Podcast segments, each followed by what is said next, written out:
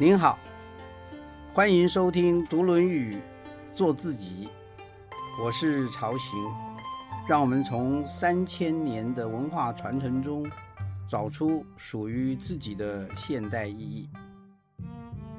这次要谈的题目是尽兴知天，谈一谈儒家的天以及天命是如何让我们在活着时的每一天都有意义。我们在第一讲的时候啊，把宇宙分成了人、自然界与超越界三个部分，并且强调了儒家的主要关怀在人。但是今天我们要来谈一谈超越界。超越界指的是超越自然、超越生命、超越人类认知能力的领域以及相关的事，像是。鬼呀、神呐、灵魂呐、上帝这类的啊，人不能够直接认识超越界，但呢，人可以与超越界建立关系。就像我们不能够真正的认识神呢、佛啊、天堂、地狱的真面目啊，可是这并不妨碍我们对这些的信仰。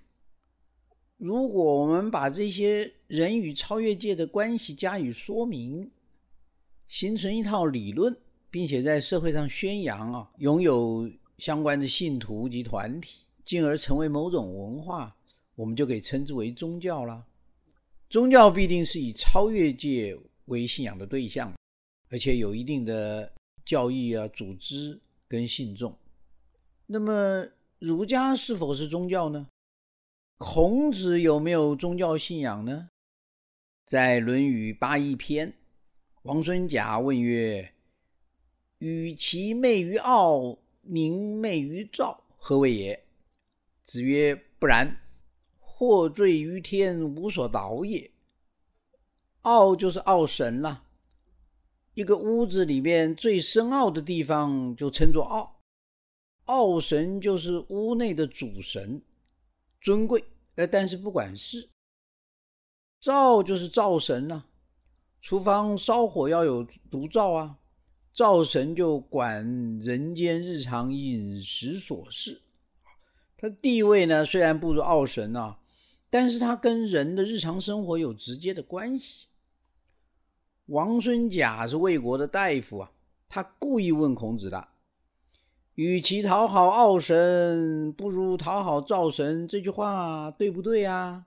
这里面啊，当然有有些政治含义了。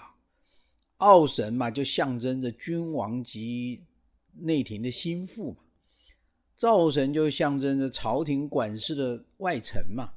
孔子一方面不愿意陷入魏国的政争，另外一方面也提出更高的境界，以天来作答。所以他说：“获罪于天，无所导也。”在奥神跟灶神之上，还有天呐。如果你得罪了上天，你再怎么向奥神、灶神祷告也没用了。这是因为啊，孔子把天当作最高的主宰者、审判者，也就是超越界的代表。又有一次啊，孔子在和他的学生子贡聊天的时候，发出了如下的感叹：孔子说：“天何言哉？”事实行焉，百物生焉，天何言哉？就是说啊，有时候无声胜有声嘛。老天爷并没有对我们说话或发号施令啊，但是日月星辰仍旧是有秩序的运行啊。春夏秋冬也依照一定的时序轮转嘛。地上的动植物也随着四季而生长繁衍。老天爷何必说什么呢？那我又何必说什么呢？孔子有宗教信仰吗？孔子所说的天是什么呢？天和人又有什么关系呢？从孔子的这些言论中，可以清楚的显现出来了。孔子的天呢，不仅只是头顶上的天空、日月星辰，也是超越人间的最高主宰。天也代表着天理天道啊。所以，天不只是超越人间的最高主宰啊，也是万事万物运行的道理，人应该效法的榜样。孔子并不否定有奥神、有灶神，也以天作为人间命运的最高主宰者。但是孔子也说：“敬鬼神而远之。”在《雍也》篇。从这里我们也可以知道，孔子并不是没有宗教信仰，但是孔子的学说并不依赖宗教信仰。儒家虽然不是宗教，对超越界也没有什么具体的描述或是教义，但是儒家有宗教情操，能在人与天之间，也就是人与超越之间啊，建立关系。并且将生命做全然的付托。那么儒家是怎么描述人与天的关系呢？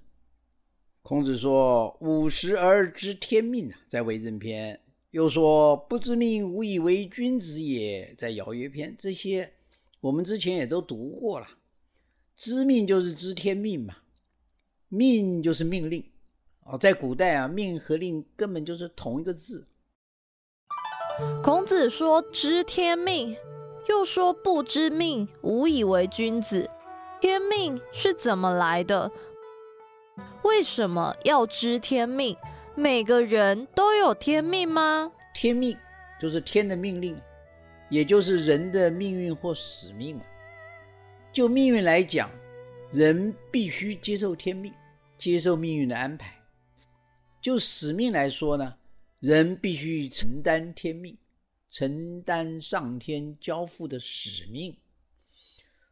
不过，事实上，天何言哉啊？除非是某一个人他有特殊的神秘的经验否则人是不可能真正听到上天传来的旨意或是命令。那我们又如何能得知天意呢？如何能知天命呢？孟子说。尽其心者，知其性也；知其性，则知天矣。存其心，养其性，所以事天也。妖兽不二，修身以事之，所以立命也。这个意思就是说，一个人呐，如果能够充分的醒思自己内心的要求，就会正确的认识到自己的本性。充分的了解自己的本性，也就会了解天意。一旦了解了天意，也就是上天对我的要求了，就要守住自己的真心，养护自己的本性，用这种方式啊来侍奉上天。不要因为生命的长或短而改变态度，努力修炼自己，以等待上天交付的任务。这就是安顿自己人生使命的。正确方式，为什么孟子会这么说呢？因为啊，儒家把人归根于天，人与天是相通的，人性是天所给的，所以啊，从内在的人性可以体察天意。那现代人可能会说啦，人是演化来的，不是天所生的。可是这个并不矛盾啊。因为就算是演化，也要有个起点嘛。这个起点我们就可以说是天，所以人和大自然都可以说是来自天。从客观的方面来讲，人是天所生的，天所养的，人性为天所赐的，人心与天理相通嘛。所以，认识自己的本性，就可以进一步揣摩天何以让我如此，何以要求我如此。从主观的方面来讲，我的意志何以是这个而不是那个呢？如果我想要追究根本的原因，最后我只能诉诸天意嘛，是上天造就我、启发我要我这样的。从这段话里边啊，也可以明显的感觉到。儒家的确是以天为超越界的代表。对于有宗教信仰的人而言，这个天就相当于我所信仰的那个至上神，宇宙的创生者，超越人间及万物的最高主宰者，最后的审判者。即使没有特定宗教信仰的人，其实我们也需要天这个概念。以作为万物的来源与归宿，以及人间一切现象背后的终极原理及力量，所以我们会说有天道、天理呀。关于天与人的关系，在《中庸》一开始的时候也有一段话，他说：“天命之谓性，率性之谓道，修道之谓教。道也者，不可虚离也；可离非道也。”天命之谓性，就是说人性之所以如此，是天所造就的。这个我们上面说过了。接下来，率性之谓道，率就是顺啊，顺着本性去做就是道。道本来的意思就是道路，道路有象征性啊，道路通往某处，通往某个目的地嘛。所以，通往目的地的方法或规则也称为道，道理。在这里啊，道就是指通往人生目的的正道，顺着人的天性去走。就是正道，就可以到达人生的目的，也就是完成天命。所以说，率性之谓道，这两句话合起来看呢，有相当强烈的信仰成分。也就是说，上天把人安排成生下来这个样子是有目的的，是要来完成天所交付的使命。所以，人对天是有责任的。这边要强调一下。这里所谓的性呢，是指人的天性之中有益于动物的那一部分。儒家认为啊，人有向善的天性，这是有别于动物的。我们在第十二讲人性向善中有比较多的讨论可以参考。接下来，修道之谓教，修道并不是要整修道路啊，而是只要修炼我自己。使自己能够更符合人生正道，怎么修呢？要靠教导。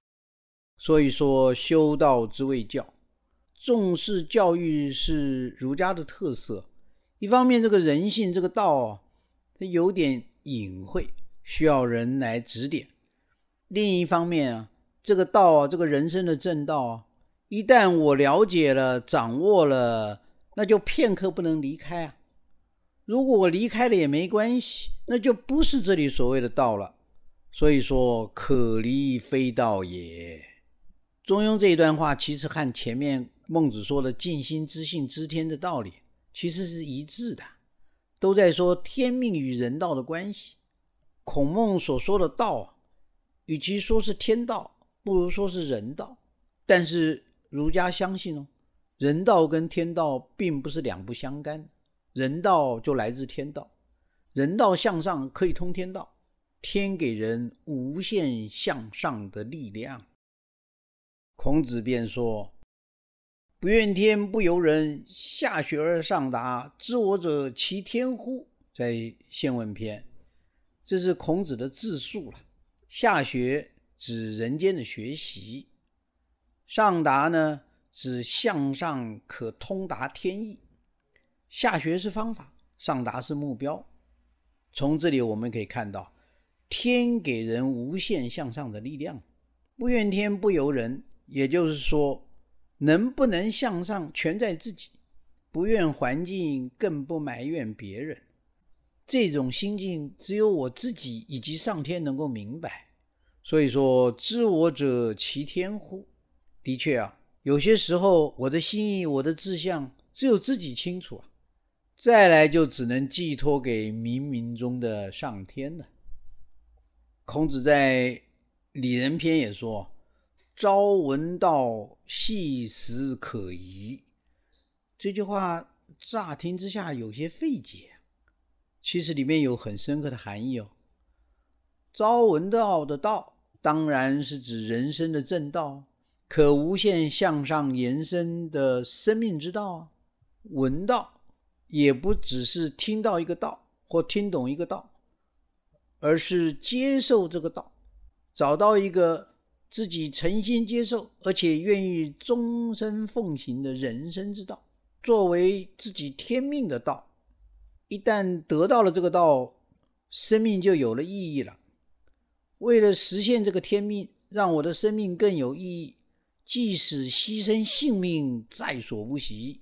所以说，细思可疑。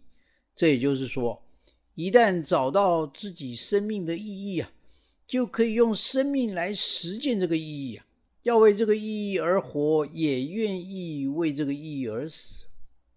无独有偶的啊，在孔子之后两千多年，西方的卡缪也说了，真正严肃的哲学问题只有一个，就是自杀。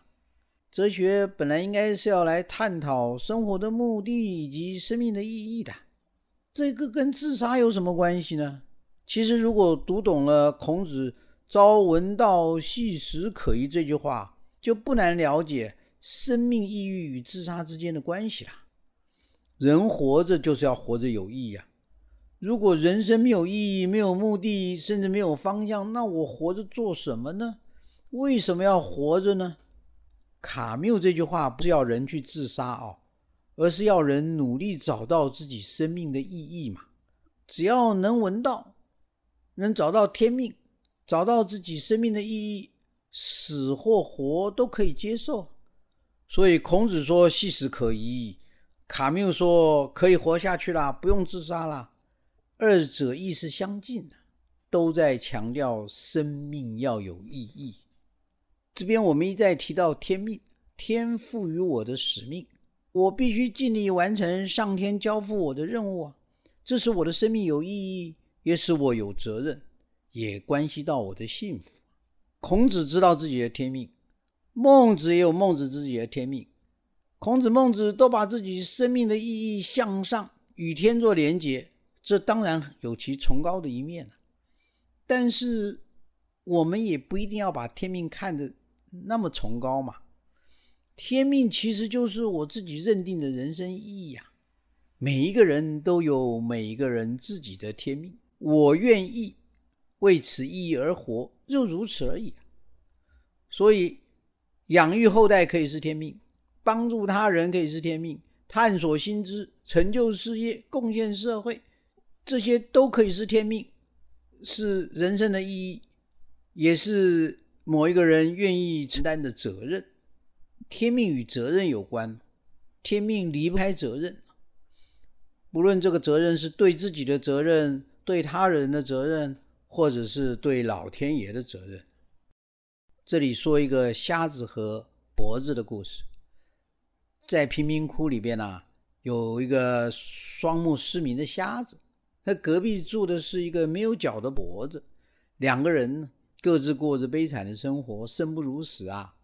有一天，两人碰面，互相埋怨残疾所带来的各种不方便跟痛苦。诶，聊着聊着，瞎子就突发奇想：为什么我们不互相扶持呢？脖子可以帮瞎子看呢，瞎子可以帮脖子走啊，这样不就什么都可以做到处都可以去了吗？于是，瞎子就背着脖子去买菜。婆子就指挥瞎子搬东搬西，两个人一起过日子，解决了很多的问题。有一天啊，瞎子身体不舒服，在以前他就一定是躺在床上自怨自艾啊，现在不行了，因为他想到脖子一定要他帮忙才能走路啊，所以他必须起床振作精神，因为脖子需要他照顾，脖子是他的天命，也是他的责任。瞎子就在脖子身上找到自己生命的意义。找到自己必须起床、要振作、要努力活下去的理由。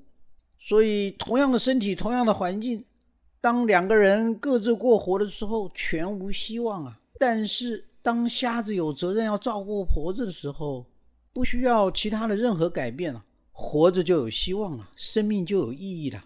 为什么会是这样呢？这其中也没什么很大的奥秘，因为人性本来如此啊。从这个故事看来，负有责任的人，人生才有意义、有价值。但是，责任不是一种负担吗？无忧无虑的人会不会更幸福？我们可以这样看啊，人活着就必须要有意义，生命必须要有意义。这个意义呢，就是天命，也就是我必须活着的理由。必须活着的责任，这个意义啊，可以说是我自己体认到的，也可以说是上天给我的。我愿意尽一切力量完成这个上天交付我的任务，甚至为此牺牲性命。当我往这个方向努力去实践的时候，而且得到让自己满意的成果的时候，我也就会感到幸福。注意哦，这边提到的是幸福，而不是快乐哦。幸福和快乐是有些许差别的啊，在这里要澄清一下，快乐常与欢笑连用，哦，指这个感官享受时的愉悦心情啊，例如欣赏美好的事物啊，或与朋友欢聚等等。幸福则常和美满相连，比较是内心感受到的一种安详又满足的心境。幸福经常出现在任务圆满完成、生命了无遗憾的时候，所以生活顺遂的人可能常在欢笑之中哦，但未必就会有幸福感。人只有在负起应承担的责任、尽力完成任务，并对结果满意的时候，往往就会感觉到幸福。其实这也不是什么特别的想法。马斯洛的需求理论不是说过吗？自我实现是人类需求的最高层次，但是自我实现在实现什么呢？在实现天命。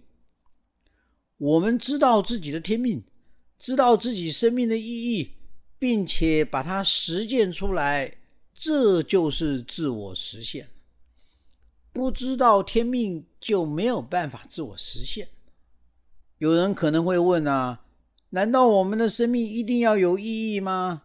难道我们不能就这样吃吃喝喝、无忧无虑、快快乐乐的过日子吗？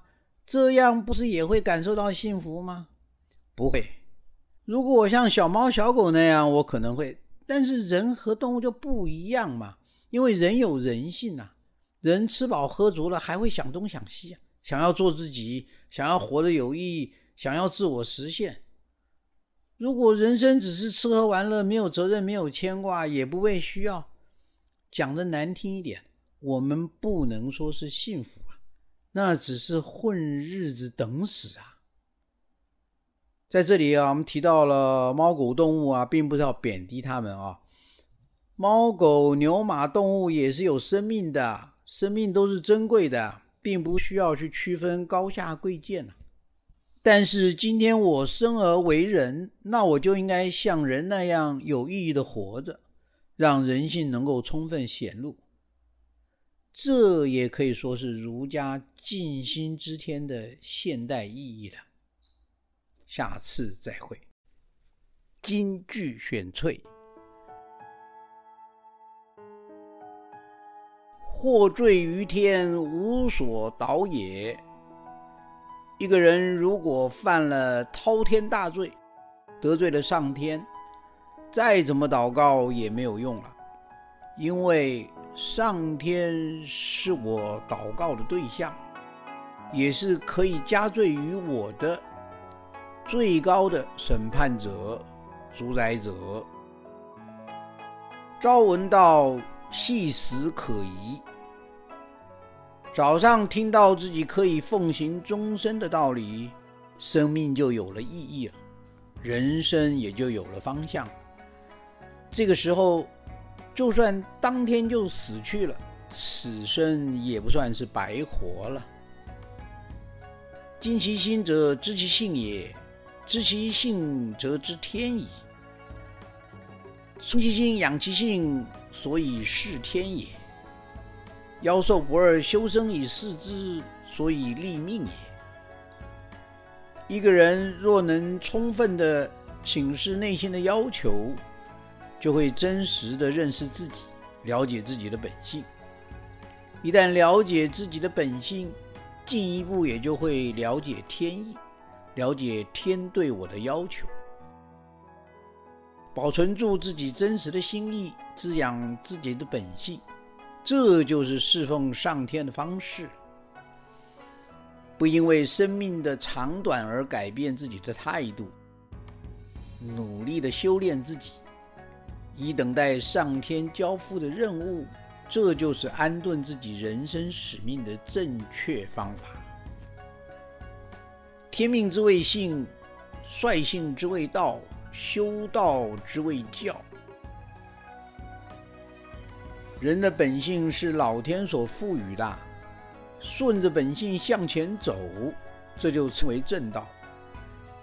修炼自己，使自己走在正道上，就称为教化。正道是不能够片刻离开的，可以随时离开也没有关系的，就不算是真正的正道了。